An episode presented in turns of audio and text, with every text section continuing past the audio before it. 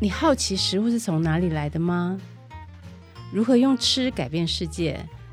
来听上下游新闻就对了。从泥土到海洋，都是我们的调查现场。欢迎收听食农搜查线。各位听众朋友，大家好，欢迎你再次收听由上下游新闻团队直播的 Podcast 节目《食农搜查线》。我是上下游新闻的雨云。天气越来越热啊，有一种恼人的昆虫也越来越多。大家可能以为我要讲的是蚊子，对不对？是啦，蚊子是很让人困扰。不过呢，蚊子的防治它相对比较容易，然后政府也比较重视，比较有心得。今天我们要讲的这种昆虫啊，不仅让大家几乎是束手无策、叫苦连天，而且它在权责上有一点点三不管的现象哦，非常让人担心。我们说的这种棘手的昆虫呢，就是琉璃蚁。大家有没有见过琉璃蚁？他们每次一出现都是千军万马，是那种会让人家密集恐惧症发作、头皮发麻的那种现象哦。那苗栗以南的朋友可能比较有机会见到他们，那新竹以北的居民就比较幸运哦，不用跟他们奋战，甚至可能你连听都没有听过这种蚂蚁哦。不过天气越来越热，他们有没有可能一直往北边去蔓延呢？那遇到这些琉璃蚁的民众又应该要怎么样消除琉璃蚁带来的困扰？今天呢，我们就请到台湾的蚂蚁专家来跟大家说个明白，请大家跟我一起欢迎彰化师范大学生物系教授林宗奇老师。老师好，好，大家好，谢谢你到我们的节目来哦。老师，就像我刚刚说的，就是虽然很多听众对这个琉璃蚁深恶痛绝，可是也有人都没有听过，嗯，所以我们是不是先来帮大家介绍一下琉璃蚁？它有个蚁字嘛，所以它是一种蚂蚁喽。对啊，呃，琉璃本来是有蚂蚁啊，那当然比较会搞错跟白蚁啊、蚂蚁啊，然后当然最近比较熟悉的入侵红蛾蚁，嗯，那琉璃就是蚂蚁的一种，嗯，它不是白蚁，所以在台湾中南部哈，算是民众比较会最近比较严重的蚁害，就是属于琉璃蚁。那他们是透明的吗？为什么叫琉璃蚁呢？呃，这名字的问题，它是它是中文学名的翻译的问题。哦，OK。那早期这些蚂蚁，因为它腹部它的经济是比较薄哈。然后它常常喜欢吸呃一些液体的食物啊、嗯呃，就是像是蚜虫介孔的蜜露啊、花蜜啊，嗯，所以它就常常会撑大了它的那个腹部，嗯、所以在光线下就有点亮亮的。哦，那有些琉璃蚁的种类就是它身上有些特殊的科纹，所以就会特殊的一个颜色，嗯，所以就用这个非常大家觉得很绚丽的名字琉璃蚁。对啊，对啊，听起来很是一种很美丽浪漫的昆虫，其实非常的恼人。是。对，老师，那我觉得很多造成人类困扰的生物都是外来种，那琉璃蚁它是不是外来种？对，这个呃，外来种的字在我们做生物学或是昆虫学的调查里面，大家都常说啊，是不是外来种啊？嗯那但是我们常会说明一下外来种有几个特定的状况哈。定义定义，这样我们当然是原则上是被人带来带去，全世界移动的种类，然后原产地可能不在台湾，对，那被人带进来的。那为什么我就会说这个事情呢？嗯，就是琉璃蚁这个种类，尤其像我们看到的疣胸琉璃蚁，嗯，我们都在我们一开始台湾一百年前一开始的名录上就有了。OK，可是那时候就这是外来种了哦，因为我们台湾这个先民在移动过程中，早期就已经带很多东西来台湾了。嗯那很多种类就被带进来了。Oh. 最早时候的蚂蚁名录有二十种种类，那我们现在调查起来有十种是外来种。Oh. 那琉璃一开始在研究起来，当时没有那么的清楚哈。那虽然我是做分类、做生态，嗯，那我们在研究的结果之后，就发现台湾目前为止疣胸琉璃，呃，它是有可能是在。几百年前就带进台湾来的，只是说当时带进来的时候，它的一些环境限制让它不会变成外来种的习性。那最近几年可能一些人为的干扰、破坏或是环境的变动，嗯、让它展现出原本外来种那种会掠夺性、侵略性比较高的状况。嗯，那这个第一个状况，第二个是它有可能我们看到它有个再入侵的现象，所以它原本最主要的族群在东南亚。OK，对，那可能几百年前就带过一批来的，那边是是比较 peace，比较、嗯、呃不会的攻击那么强，不会变成像看到到处都是的。那我们最近调查的资料也显示说，可能在台湾有一只，事实上从外面再进来一次，就是从一百年前再被人带进来一次，再一次，因为这个这个途径并没有被中断掉的时候，它就被带进来了。嗯、所以这群是比较凶的，攻击性比较强，而且在我们研究的术语叫会它会形成超级群落。OK，超级群落是它就会占地为王，占的整个山都是它的族群。哦，oh. 我们调查起来，中部地区有个族群大概会占一百二十公顷以上。OK，就同一草，同一草。哦。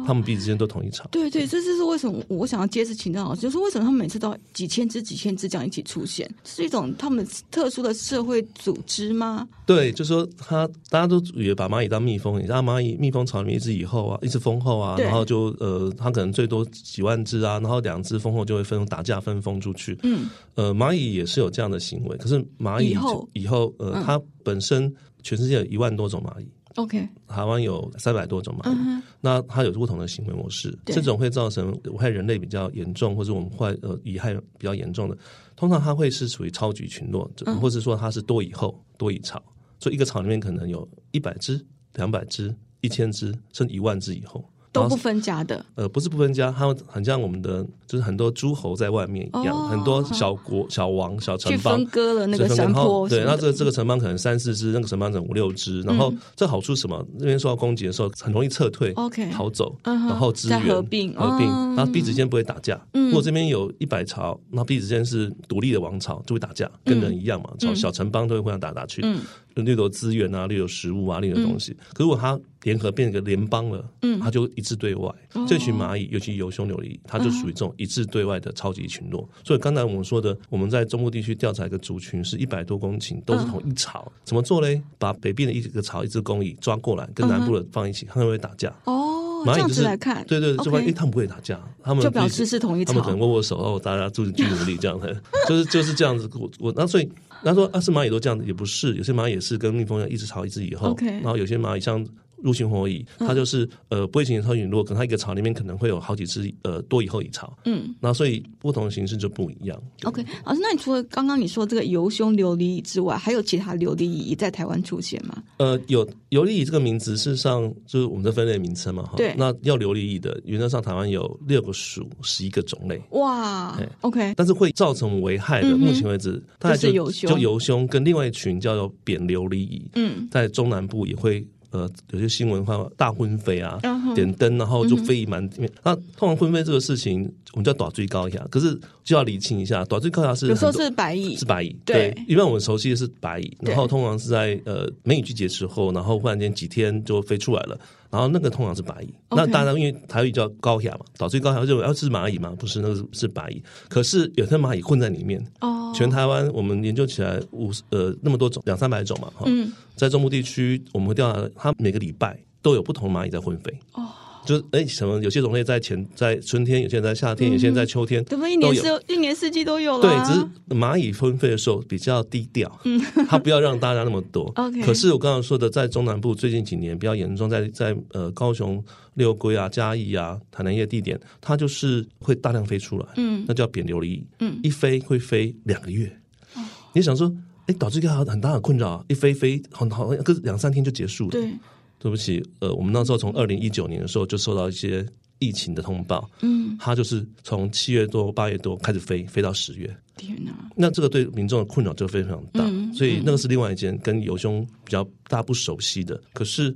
呃，就是游胸琉璃是爬进来的，然后扁琉璃是飞进来的，对，所以呃，最近台湾的这种流利的问题还蛮严重的。哦，那除了这种我们刚刚说的这种密集恐惧症、这种心理的不舒服之外，他们到底有什么具体的危害？会咬人，还是会吃我们的农作物，还是咬坏家具？到底危害是什么呢？对，就是分两块好了。Okay 那我们先用居家好了，居家里面进来的，uh huh、那既然游胸进来那里面就会。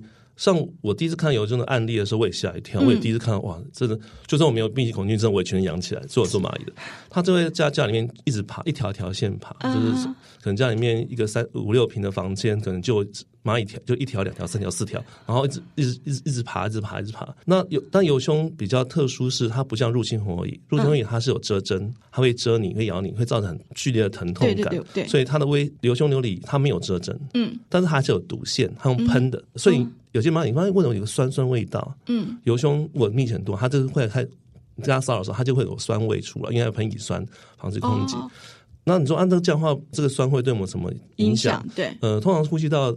通常不会的哈，皮肤上碰到也不大会有些呃过敏，除非是比较敏感的一些朋友。嗯，嗯，那呼吸道可能会不舒服，但它不会直接的影响。嗯哼。可是还没说完哦，更可怕的在后面。它它虽然这样子，可是它当然多的是它会从不管房间或者树下掉下来。嗯。它会咬人。哦。它怎么做呢？它跑你身上的时候，它咬你之后会有小伤口。OK。再用它的毒腺喷上去，那就痛了。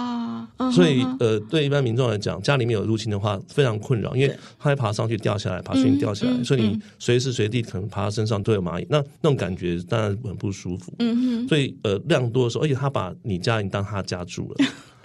就是他开始可能在外面，对，可是他不小心移刀进来，就发现你家比他外面更好住，舒服了。因为这个蚂蚁是属于树栖型的蚂蚁，它平时是住是住在呃一些植栽啊缝隙或竹筒那个洞隙里面，所以我们在我们居家环境里，像目前有太多它适合住的地方，比如说铝门窗，嗯，那我们的天钢架，嗯，我们的女方都脱模之后这个孔，就是你提供个豪宅给他住，所以他发现之后，他就我这个脚他就不走了，OK，然后所以在居家里面就会出现困扰是。怎么到处都是蚂蚁在爬来爬去的？对，嗯，老师，那除了对人的危害之外，好像他们也会破坏家具、破坏家电，对不对？呃，也是因为他找的地方住的原因。对，他说你提供的这些管道、空隙，如果你是个变压器或者是开关，嗯，它就会进去了。嗯，那它是聚集嘛，所以聚集之后，原本呃聚到一个程度之后，就造成就会接触不良啊，然后会走火啊。对，所以它的确在量多的时候会造成一些公安上问题，或是居家上问题。嗯，那因为它的一个另外体型，它在野外的时候，它喜欢沿着树枝一直走哈，啊，外面还有台湾还有一些藤蔓，对，是它的。高速公路，公路对，那可是这个应该说是乡道了哈。Uh huh. 什么叫高速公路？实际上是我们人类所建筑的水管、oh. 电线、cable 线，嗯哼、uh，huh. 更好爬，那就更好爬，uh. 而且直通八达、平顺。所以它就是走这条线。嗯、那如果它是 cable 线的话，嗯，那可能就是一个交换机；如果它是一个电线的话，可能到就就是一个电表。嗯，那这样过去就就聚集，就会、oh. 它就很容易在这种所谓的户外设施里面造成、嗯、呃断电。那这个反过来说，在农业环境里面就是这样子。它就会跟着这些呃农业的管线管道，呃农地上是肆虐。那什么叫肆虐？因为这个蚂蚁住在树上嘛，对，住在呃竹里面，所以你的农业环境有提供，一样提供很多环境给它。现在还是提供，不止提供树给它，还是给它提供吃给它。为什么？哦，它吃农作物啊？它不吃农作物，它吃农作物上面的介壳虫、蚜虫。哦。我们农作物上面有很多呃会产生蜜露的这些呃一些昆虫在身上，这蚂蚁喜欢喝糖水。OK，它的自然环境的食物就是这些糖水。那这个糖水从来植物上面可能有一些呃花外蜜腺啊，一些糖呃植物的。第二个是这些我们说的半翅目的这些蜜露昆虫，它会吸植物汁液会排。那蚜虫啊、介壳虫这些都是很多是农业害虫。这个蚂蚁，它在环境中对我们对农业危害的话，就是它会养介壳蚜虫，把吃介壳蚜虫的天敌那些瓢虫啊、草蛉啊赶走。哦，所以我们台湾目前为止，因为我农药减半，所以我们常常会去提倡所谓的天敌防治。啊，对对对。那很多做天敌防治的业者或是农民就跟我说，他们讨厌死这个有胸琉璃了。嗯哼，因为他们的蚜虫这个，他们原本的天敌都被赶走了。OK，因为他会把它赶走，因为。这个这样它才有蜜露可以吃。对，那是它的乳牛啊，它每天要去照顾牛，吸那个糖水，结果你它就赶走他们。嗯。可是另外一种呃，在中南东呃东南亚有些案例说，哎，这个游泳，你会也防治害虫。嗯。防治什么害虫嘞？食叶性害虫，吃吃叶叶子的，像呃鳞翅目的毛毛虫，或是一些鞘翅目呃甲虫类的吃叶子的。嗯。因为呃，它会要吃叶子嘛，啊蚂蚁是上面蚂蚁在上面很多，所以会把它赶走。哦。但是以比较起来，嗯。嗯，它吸引的吸引的呃，就是危害上面更大，所以呃，在台湾来讲，我们看到农民很他们很困扰，就是第一个是他们农作物上一些个样很难去呃去除，嗯。呃，再来是说在因为它聚集那边，所以它在施作过程中，在农作的过程中就会蚂蚁就会咬，因为蚂蚁说你怎么可以抢我东西吃，我的食物会被，所以它就会攻击这些农民，给杀了，对对对，它会攻击，所以呃农农民本来就是伤害就会很呃很容易受到伤害，可是它。就是这样啊，它会不会做呃危害作物？不会啊，对，真的会咬到农民非常的呃不舒服吗？农民有时候也还好，可是就是很讨厌，对，就是它就是一个非常讨厌的骚扰性昆虫，对，对对。哦，那分布上它以中南部为主，是因为气候的关系吗？呃。这个就是我们在调查过程中，就是一开始的案例从台南嘉义开始，嗯，然后延上到呃往北到了云林，到了南投，往南.往下到了高雄，uh，huh. 那它都是浅山环境，uh huh. 就是一般在浅山，但它会移散到往反正就跟着这条线，跟着农业发展，可能从前山到了平原平地，嗯，都陆续有些案例，嗯，那说那就有在这边吗？嗯，不幸的，我们在发现第一个案例、第二案例、第二案例的时候，就是在苗栗哦，有西湖。哦哦，那边就是个独立很特殊的地点，嗯哼，它前不着村后不着店。我说蚂蚁啦，对，就是它跟蚂蚁跟这个大族群都没有关联性，哦，所以说它很明显是被人带去的。哦。这是我们的资，因为他我刚刚说他喜欢在呃。这些主管里面筑巢，在这环境，所以我们一些资材、一些支撑树的支撑，我们的果树会的支撑架，很多都用竹子在当。那它可能就从呃，我们看起来是从条中南投运过来，对对对对对，一些然后过去之后就造成危害，然后那那时候现在还是继续危害着。那它有西湖村、五湖村、四湖村，嗯，那边呃，它有两三千公顷啊，嗯，就所以是在苗栗，嗯，那呃，最近几年。呃，新呃新竹哇，真的一直往北走。新竹已经到呃高峰里那边有个案例。高峰里是在在新竹市里面哦，旁边就科学园区，还有还有高呃高峰植物园嘛。嗯，那那边就也是危害，所以你发现它它有个点状的状况。嗯。那例如说，所以它虽然主要分布在南部，嗯，那你说，呃，它气候吗？嗯，我们看起来不是气候，是人带的原因。对对，所以它很符合入侵种的一些条件。条件，嗯哼。那以前最早这个，我说我研究蚂蚁三十几年，从一开始，嗯、这蚂蚁本来就有，是以前我们看到的状况，它都是小族群，嗯，在一个地区可能几千只，然后有，所以。呃，看到那么大量的状况是危害的时候，我们也是吓一跳。嗯，对，啊，老师，其实我们有个同事，他们家就是就是受害者。嗯、我每次听他讲用各种方法跟那琉璃蚁在那边 fight，我都觉得哇，这真的太辛苦了。就是说，当你没有发现经历奇境的人，真的真的无法想象说。嗯我怎么会被一个蚂蚁干扰到我生活上那么的困扰？嗯嗯，而且真的很困扰。那时候我们去西湖那边的，应该是客家村，然后、哦、呃呃村内老人化嘛哈，嗯、然后所以阿公阿妈他们很多小孩都住在呃呃，因为他们是山呃一些山村，嗯，那他小孩可能是呃就工作了，孙子都在新竹市啊，桃园这些，嗯、他们都很期待小孩呃在假日回来，回来对。后来他的小孩就说：“阿妈阿公。”当然，他们讲的是不是？他讲的是客家话，我不大会讲。他说：“你等蚂蚁灭掉，我再回来。”对他们讲，那个整个感觉非常非常非常非常的不是很好。嗯，而且我看了一下我们上下游的报道，我们好像二零一六、二零一九、二零二一，还有今年，我们都有报道。它是有这样子两三年大发作一次的 pattern 吗？呃，也不是啦，也不是。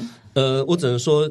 因为琉璃蚁这个名字，大家会有一些错字。我刚刚说两种蚂蚁，一个是危害琉璃，一个是游胸琉璃，一个是爬进来的，一个是飞进来的扁琉璃。对，所以我只能说，一开始是时间轴二零一三、二零一六，那个前后都是游胸琉璃的案件，嗯，爬进来的问题。嗯，二零一九那个案件事实上是两个混杂，哦，就是有爬进来的，也有飞出来的。OK，那这两个事情出现的时候，我们在解释的时候也很难解释，因为它啊都是蚂蚁啊，都是琉璃，为什么老师解释了半天我还听不懂？那我们也花很多花很多时间去解释单点，因为它防治方法也不一样。OK，然后它的对应策政策策略也不一样。嗯那所以到了二零一九之后，就会两个种类互换，新闻上面就会偶尔是游胸的事情，有些是写错，还是说他们两个交错的出现？呃，说明一下是游胸，它进到一个环境中是全年都会危害，就一年三百六十天，从头到尾都，他只要他在你家，他就会。家可能天气冷一点、热一点，那你说啊，冷一点会比较少，冷一点反而会危害，因为外面的人他都到你家躲躲一下，嗯，下雨躲进来躲一下，太热进来躲一下，外面洒又进来躲一下，嗯，所以游胸的案件是是全年都会有不不同。那最近出来这就是车上的是蚂蚁上车，这游胸的蚁会到车车里面去。嗯，为什么？因为你停在旁边，对，然后下大雨，蚂蚁就跑掉，躲到你车上。所以我们在最近就是在我一个学生呃，之后风雪博士，他就有成那个嗯，应该是网站，还有一个通报系统，就是说大家大家受害者可以来这边。车上被入侵的蚂蚁的这个案例，就发现很多啊，就是很多停在路边，或者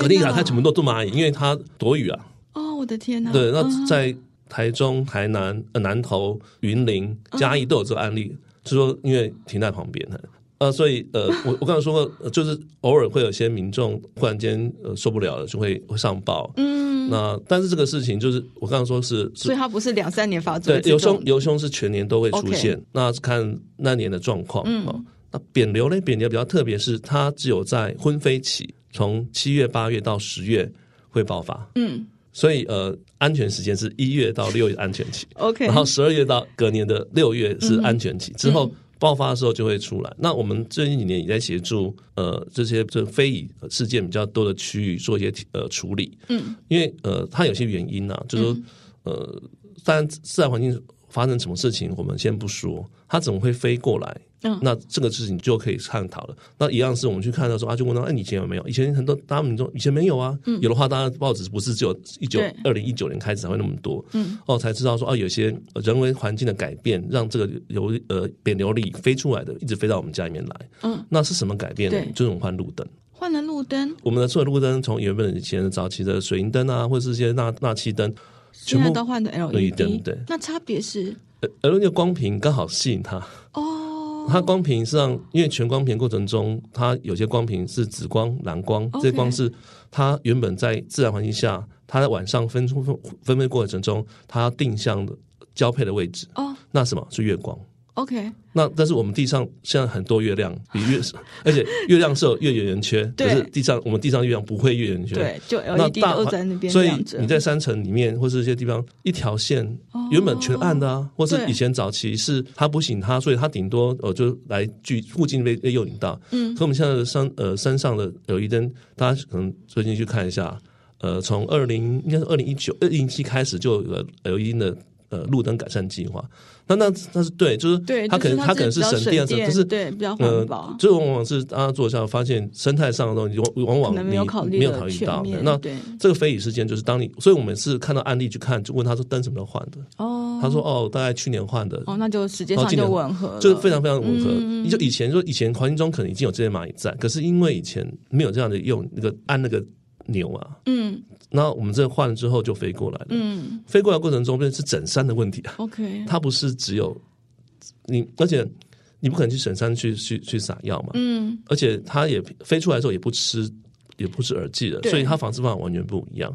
那我们最近就呃，先跟一些耳机厂商跟我们自己研究，就是那就换，我们可以可以避免这些灯呃去做调整，变成把它吸引的光线滤掉。哦。这事情又又不是那么容易，对，因为我们现在灯换完之后，一个灯灯座这样换起来是两三万块，台湾全换了，所以你不可能去换灯，OK，所以我们就去呃去设计灯罩，哦，那灯罩呃可能相对比较好一点，就是那是灯罩相对贵，对，所以我们最近又设计了贴膜，哦，这真是太辛苦了。但但这些东西，你说我们经费，呃呃，刚才说这这不同地方有不同的。压力，然后不同大家需求，嗯、然后真的是就是纳税人钱，所以会分配。那刚才高雄这边，他们已经花了三年的时间让我们去做研究，嗯、就为什么会知道灯的问题？当然我们事实上觉得，哎是。可是科学上的东西不是说你想象了，你要去做验证。对，所以我们高雄农业局那边也呃让我们呃用三年时间去调查为什么区域里面的问题，然后当然灯白灯嘛，我们说白灯很亮，所以说说那啊有些有些里长就很就啊，那我就换成黄灯黄灯就好了。嗯。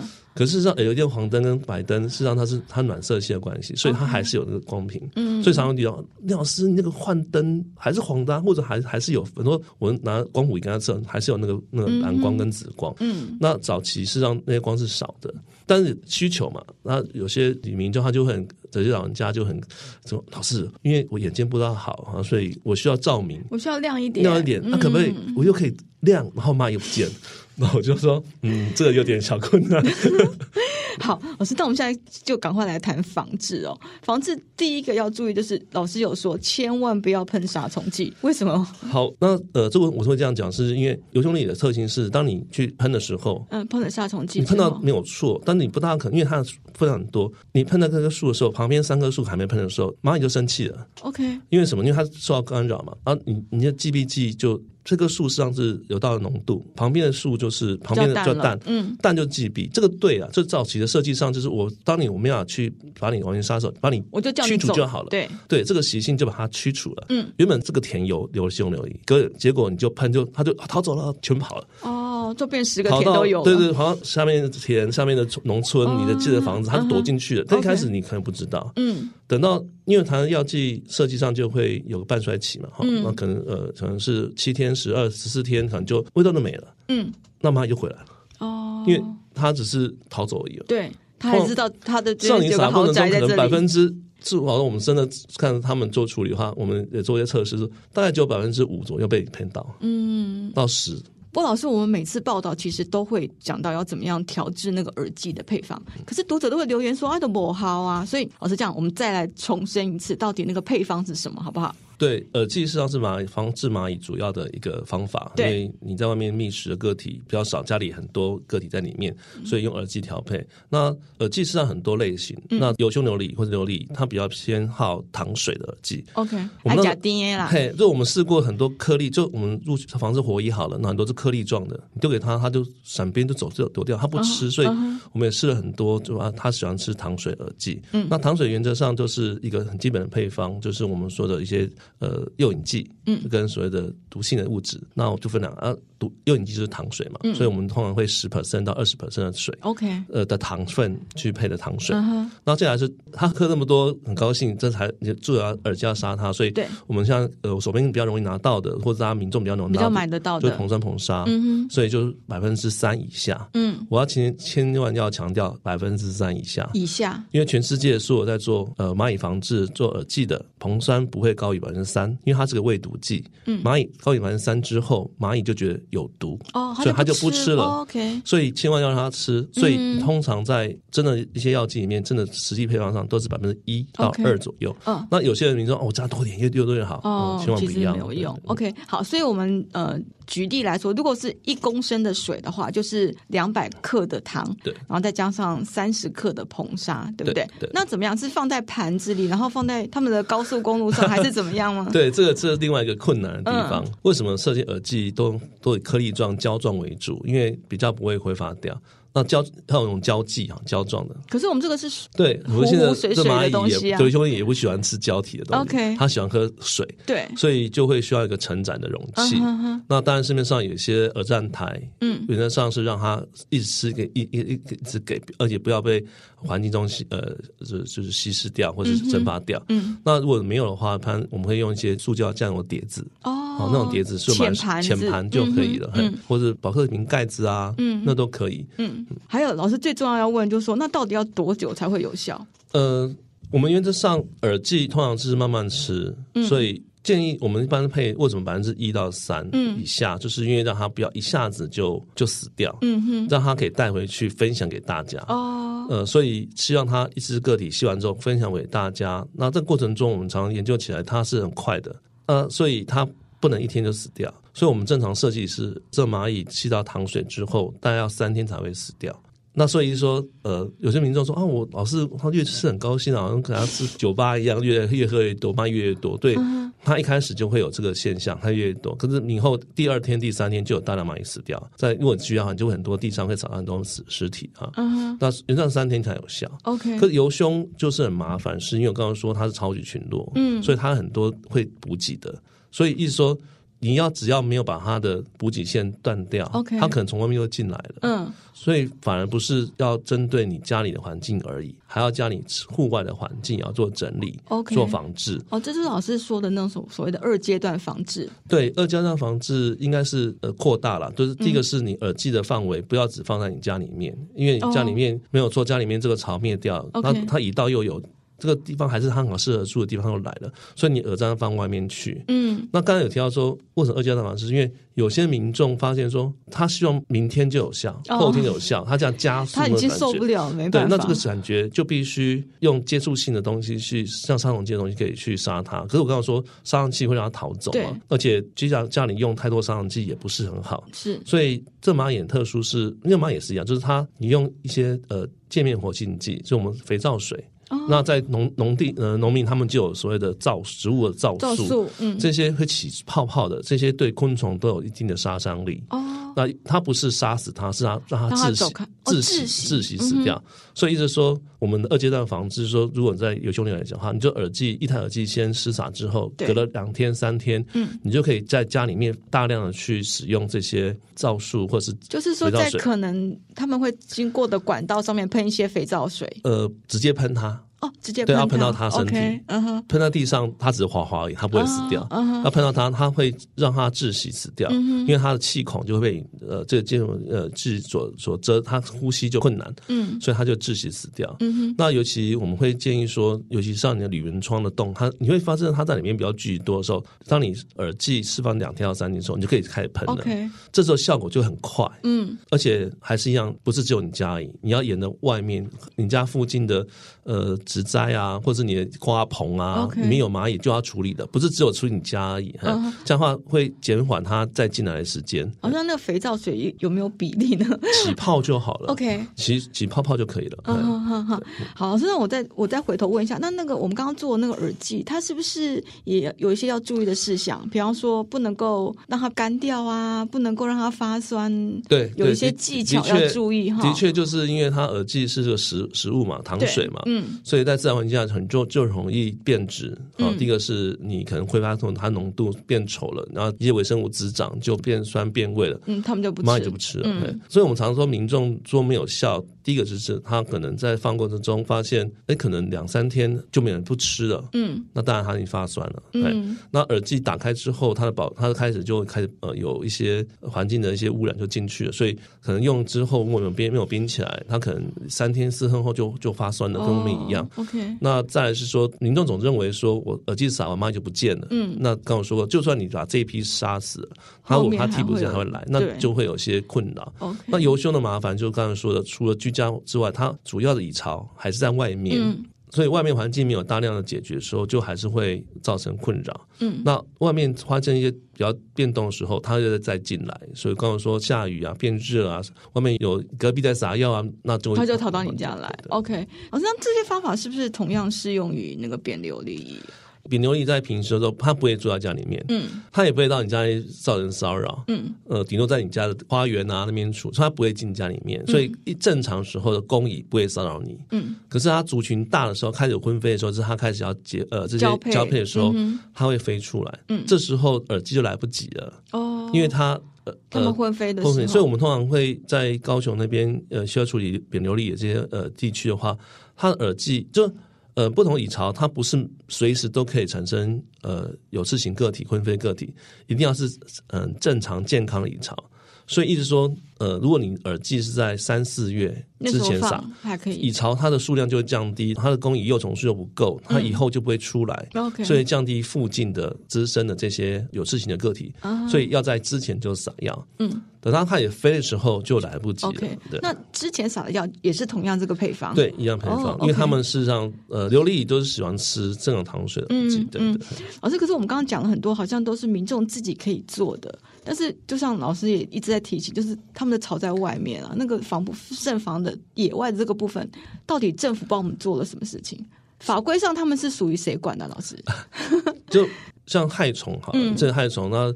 像你说的登革热就会卫福部在处理嘛，哦、因为它是会传病嘛。对。那蚂蚁这个定位就很麻烦。第一个是第一个它不会危害作物。嗯。那虽然它会养几种蚜虫，可是它不是主要危害的范围。所以呃，在农委会里面，在农业农业的防治上面，它并没有主要针对蚂蚁的防油凶琉璃的防治。嗯。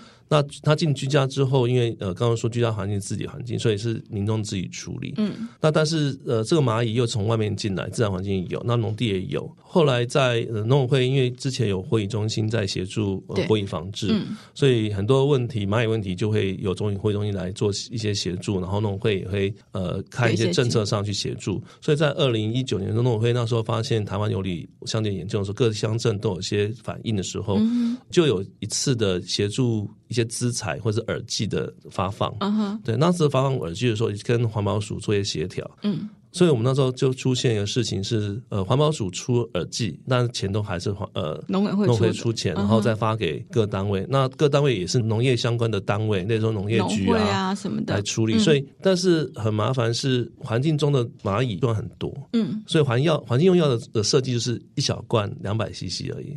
然后相对单价比较高，做、就是 uh -huh. 农药环药它本身的设计上，那一个安全价格比较高，一个事实上是管样使用，它用所谓的不同时间的施撒农药，呃，你什么时候可以撒药，什么时候不能撒药、嗯、去做分管制，嗯，所以不同管理方，那蚂蚁又进入了这种灰色地带，哦，所以呃。所以农委会后来就跟，因为你刚刚说他也签到一些法规问题，嗯、所以。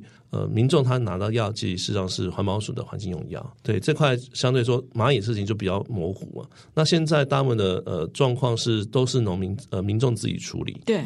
呃，在蚂蚁身上，嗯，然后呃有些地区像一些呃地方县政府，他们觉得区里面的蚂蚁比较严重，他们会用地方的像公勇士啊啊、呃，他们来协助六龟啊、美浓啊、甲仙啊、山林这一区域的琉璃野防治的工作。嗯。呃，这个部分或者是像像之前吉吉啊。呃，集集镇他们就呃镇长他们觉得很严重，他们会用自己一些空堂子去呃协助民众去施撒，OK，去呃马尔济撒药，或是在他们的镇里面的一些行道树上比较多的流离，会做一些药剂或是耳剂，或是说的皂素的防治。嗯，只是说真的要灭掉，呃，不是那么容易的事情。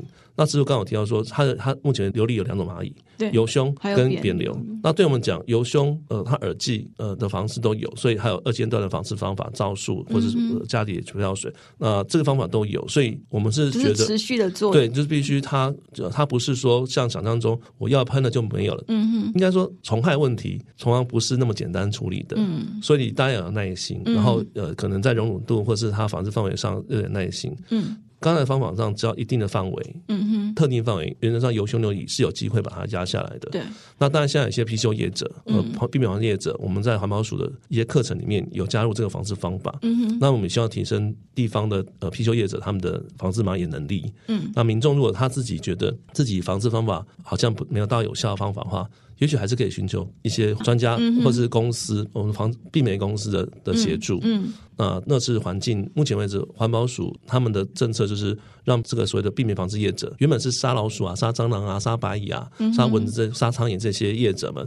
来进入这个呃有有有效的防进来进来这个防治。嗯，嗯那所以民众他如果自己觉得，就像也是啊你家老鼠，你觉得哦自己是基本上不敢去抓它，那就请业者来。嗯、白蚁也是一样，所以这个是上环保署的策略。嗯、那农委会这边就是呃地方有些协助需要的话，都是给予正确的一些方法。嗯，然后呃我们现在刚才说油凶。原则上就是特定的一些农呃农业环境，你可以降低你本身在你园区里面呃蚂蚁量，那外面当然就慢慢来。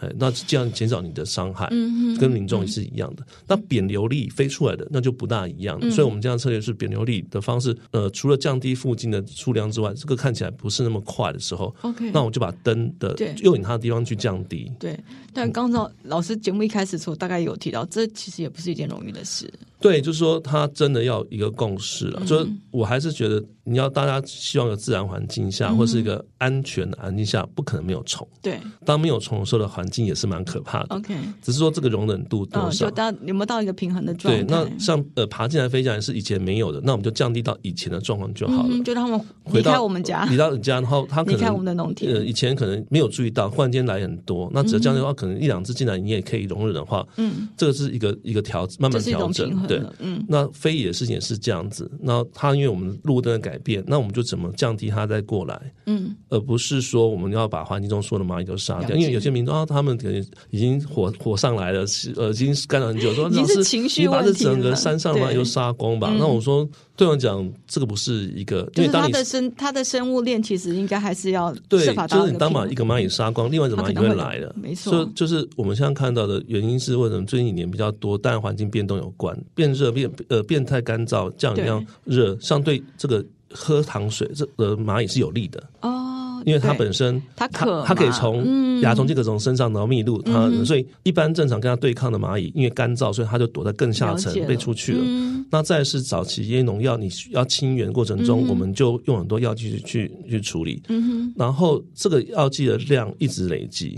那因为这几年我们农药减半，我觉得农药是对的，是真的很好的政策。但是它必须了解，当你农药减半过程中，会有一些非标的物种，嗯，会。上来，对，你就是为了这样环境变好嘛？没错，环境好不是说只有植物长得好，嗯哼，一定有些虫子会上来。蚂蚁就是这样一类群，嗯，所以你必然会有这个状况。只是说回来的过程中，因为你我们的调整没有那么去辅导，所以会辅导是说去慢慢规划，嗯，所以回来蚂蚁就是那些很绿侵略性很高的蚂蚁先先回来了，嗯，因为我们很难去设计一个生态上平衡的一个管理。当我们关掉了农药的时候，或者我们本来也不知道会有这样的状况，对，这是我觉得我们都是第一次，所以我们也是慢慢学习嘛。没错，那我们是专门的牛蚂蚁，所以我们会对这东西去知道。嗯哼，它只是一个表现而已。嗯、那可能环境中有其他东西来，那未来我们在做一些政策的调整的时候，可能需要做除了植栽的这种环境的管理之外。嗯这些东西可能要跟预先去了解到了解。对，老师，其实我们这些年这个蚁害真的是野火燎原哈。除了我们刚刚今天有讲到的这个油凶还有扁流之外，还有红火蚁，以及我们今天根本连提都没有提到的名字叫做黄蜂蚁哦。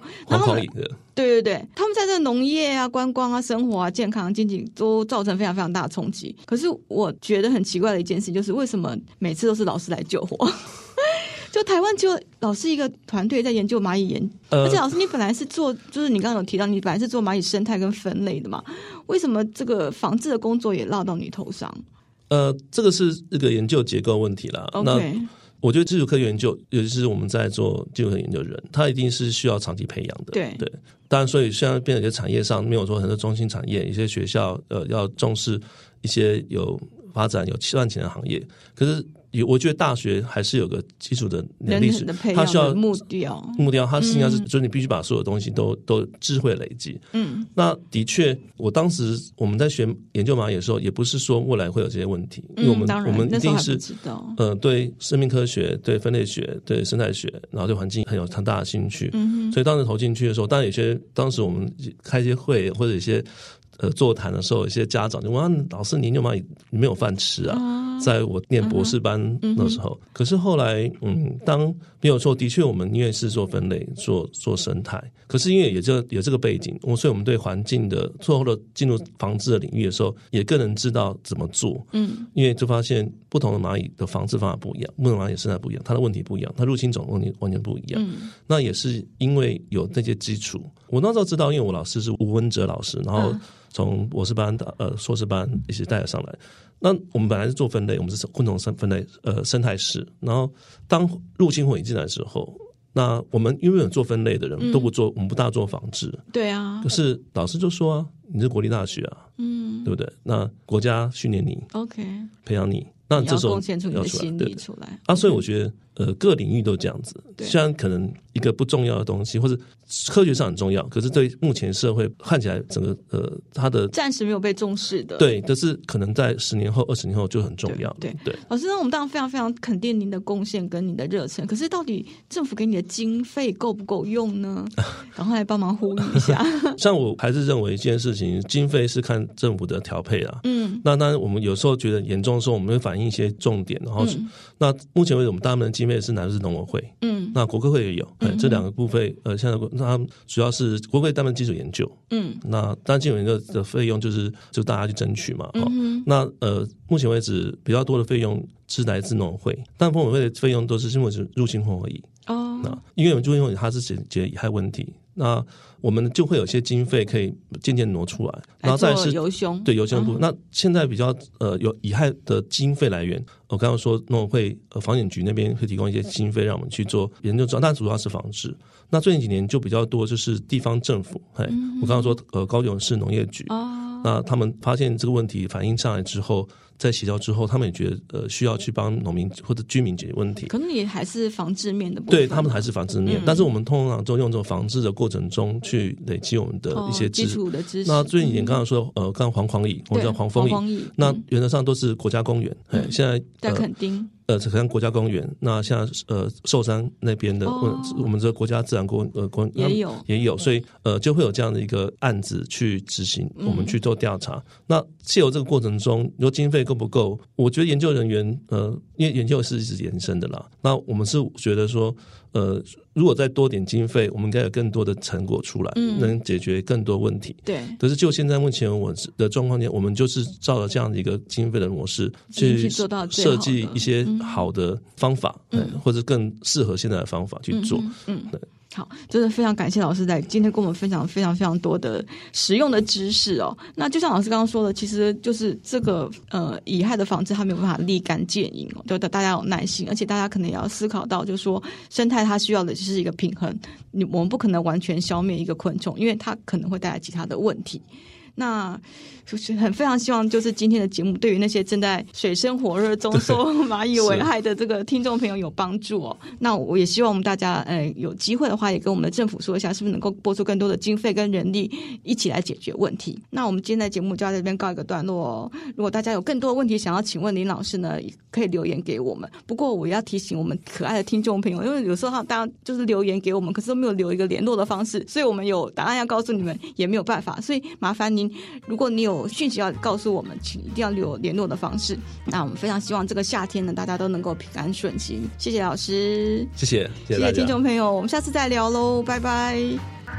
以上内容是由上下游新闻团队制作，我们是一个线上媒体，特别针对农业、食物跟环境制作每日新闻与深度的调查报道。